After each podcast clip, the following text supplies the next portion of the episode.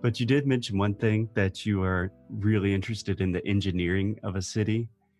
So can you tell us what do you do for work? Because you have a very interesting and unique job. Yeah, so I'm a civil engineer, and so my area of practice is water engineering. Um, so, to kind of a, a layperson, what that means is, you know, in your house, when you turn on your tap, you're able, like, fresh water comes out, and when you flush the toilet, you know, your your waste goes away, and when just it rains, yeah, yeah just and and then when it rains, your house doesn't flood, hopefully, and so it's kind of those combination of of things that when you look at water, you know, water is a cycle. They call it the hydrologic cycle. And um, so what I do as an engineer is is engineer water facilities in a way that the public uses. And so that includes water treatment, wastewater treatment, drainage design, flood control, um, and kind of all aspects of that. So I do a lot of planning work around that in LA. So when I travel, I like to see how other countries solve the same problems because right. everybody needs to drink water, everybody needs to go to the bathroom, every country has rain. And so we all have the same problems, but we have different solutions to it. And so when I travel, I like to ask, you know, where does the water come from? Like, where does your waste go? And and what do you do when it rains? And so it can kind of tell you about a culture and how how water affects different everything. lives. Yeah, and how it affects everything. Yeah. Yeah. Um, literally right before we started recording, we just released a new episode of Carioca Connection about the floods in Rio. I don't know if you've seen that on the news or anything. No. So the last few days, Rio just got devastated by like a one day torrential rain, but the city is just like in ruins right now.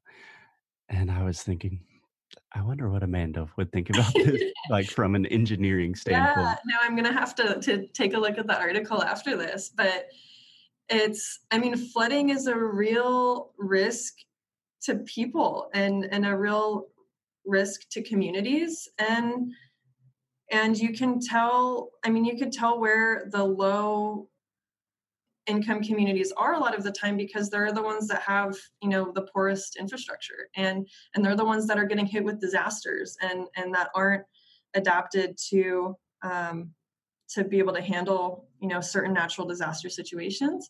And so i mean obviously like rio is is a different case and um, you know economic case but yeah. I think that it you know even the best designed cities have the same problems too and and so different people handle it differently. Yeah if you could only say one thing to someone who knows almost nothing about water where it comes from what we do with it what is like one interesting fact or piece of advice that you would recommend people start thinking about in regards to water? I think it's um you know if there's anything that you could do it would be to ask yourself like where does my water come from?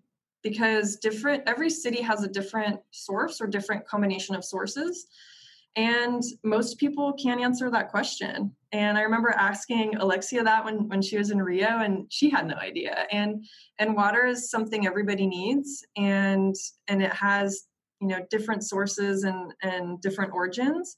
Um, so if you pay you know a water bill you can a lot of the time go to the website of whatever agency or company that provides the water and right. take a look you know and and figure out you know is it a combination of recycled water? Um, does it come from the ground? Does it come from hundreds of miles away? So in in los angeles for example a majority of the water you know 50 to 90 percent of the water depending on on the year comes from Northern California or the Colorado River. And so it comes from like hundreds of miles away. It's crazy. Yeah, and and you wouldn't expect that, but for a city like Los Angeles to exist, it needs to import a lot of water. And um and yeah, so I I think that just educating yourself about where your water comes from um is a, is a really good thing that everybody should do because everybody should know those things and and kind of the same with all of your different utilities you know where does your electricity come from is it generated by renewable resources or is it generated by you know things that are non-renewable and, and are contributing to to greenhouse gas emissions and, and climate change and and i think that it'll help to kind of spark your interest in terms of you know what's what's really your impact on the earth um, another aspect of water that's also kind of interesting to think about is is it's not just the water that you consume day to day. When you eat an apple, it takes water to grow the apple, you know, and, and when you yeah. eat meat, it takes a lot of water. Like meat, the meat industry is hugely water intensive and, and it has a lot of environmental impacts. And um, so just kind of understanding that uh, consuming food and consuming different products is, is more than just what goes into the product. There's other things that get used in, in the process. Yeah. I mean, it's mind blowing to think about how, just personally, how lazy I am to think about like one of the most essential elements to my life and all human, all life on earth. We just don't even think about it. And that's ridiculous yeah and and most people don't think about it and and i think that you see situations like flint on the news and you think you know mm-hmm. my water's not safe brazilians yeah. that don't know yeah yeah flint michigan so i think it's been about five i want to say it was like five years to the month I, I read an article about it yesterday that it was i think the anniversary of when it when everything had happened and um and and so people are kind of fooled to believe that their tap water is unsafe. And obviously, in some situations, it isn't safe. Um, but in the United States, we treat clean, safe drinking water as a human right. Um, so your tap water should be safe to drink. And yeah. um, and so, like in Los Angeles, I drink the tap water here without filtering it. Um, most of the time, when you do the little kind of Brita filters or whatever, it doesn't really remove. If there were harmful chemicals and contaminants in the water, like a little Brita filter wouldn't remove it. it's it's really used to just improve the taste of the water. Um, and and but when I was in Brazil, one of the things that I remember is you know that people said don't drink the water there. And i there was one day where i was like really really thirsty and i didn't have any water at, at my friend's apartment so i tried to drink it and it didn't taste very good. Um, but so each country is different obviously and i've been to a lot of countries where you know drinking the tap water wasn't safe.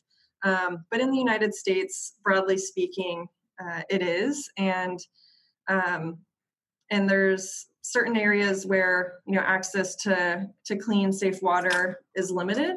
Um, even in california there's over 1 million people who don't have access to clean drinking water um, in their tap which is surprising.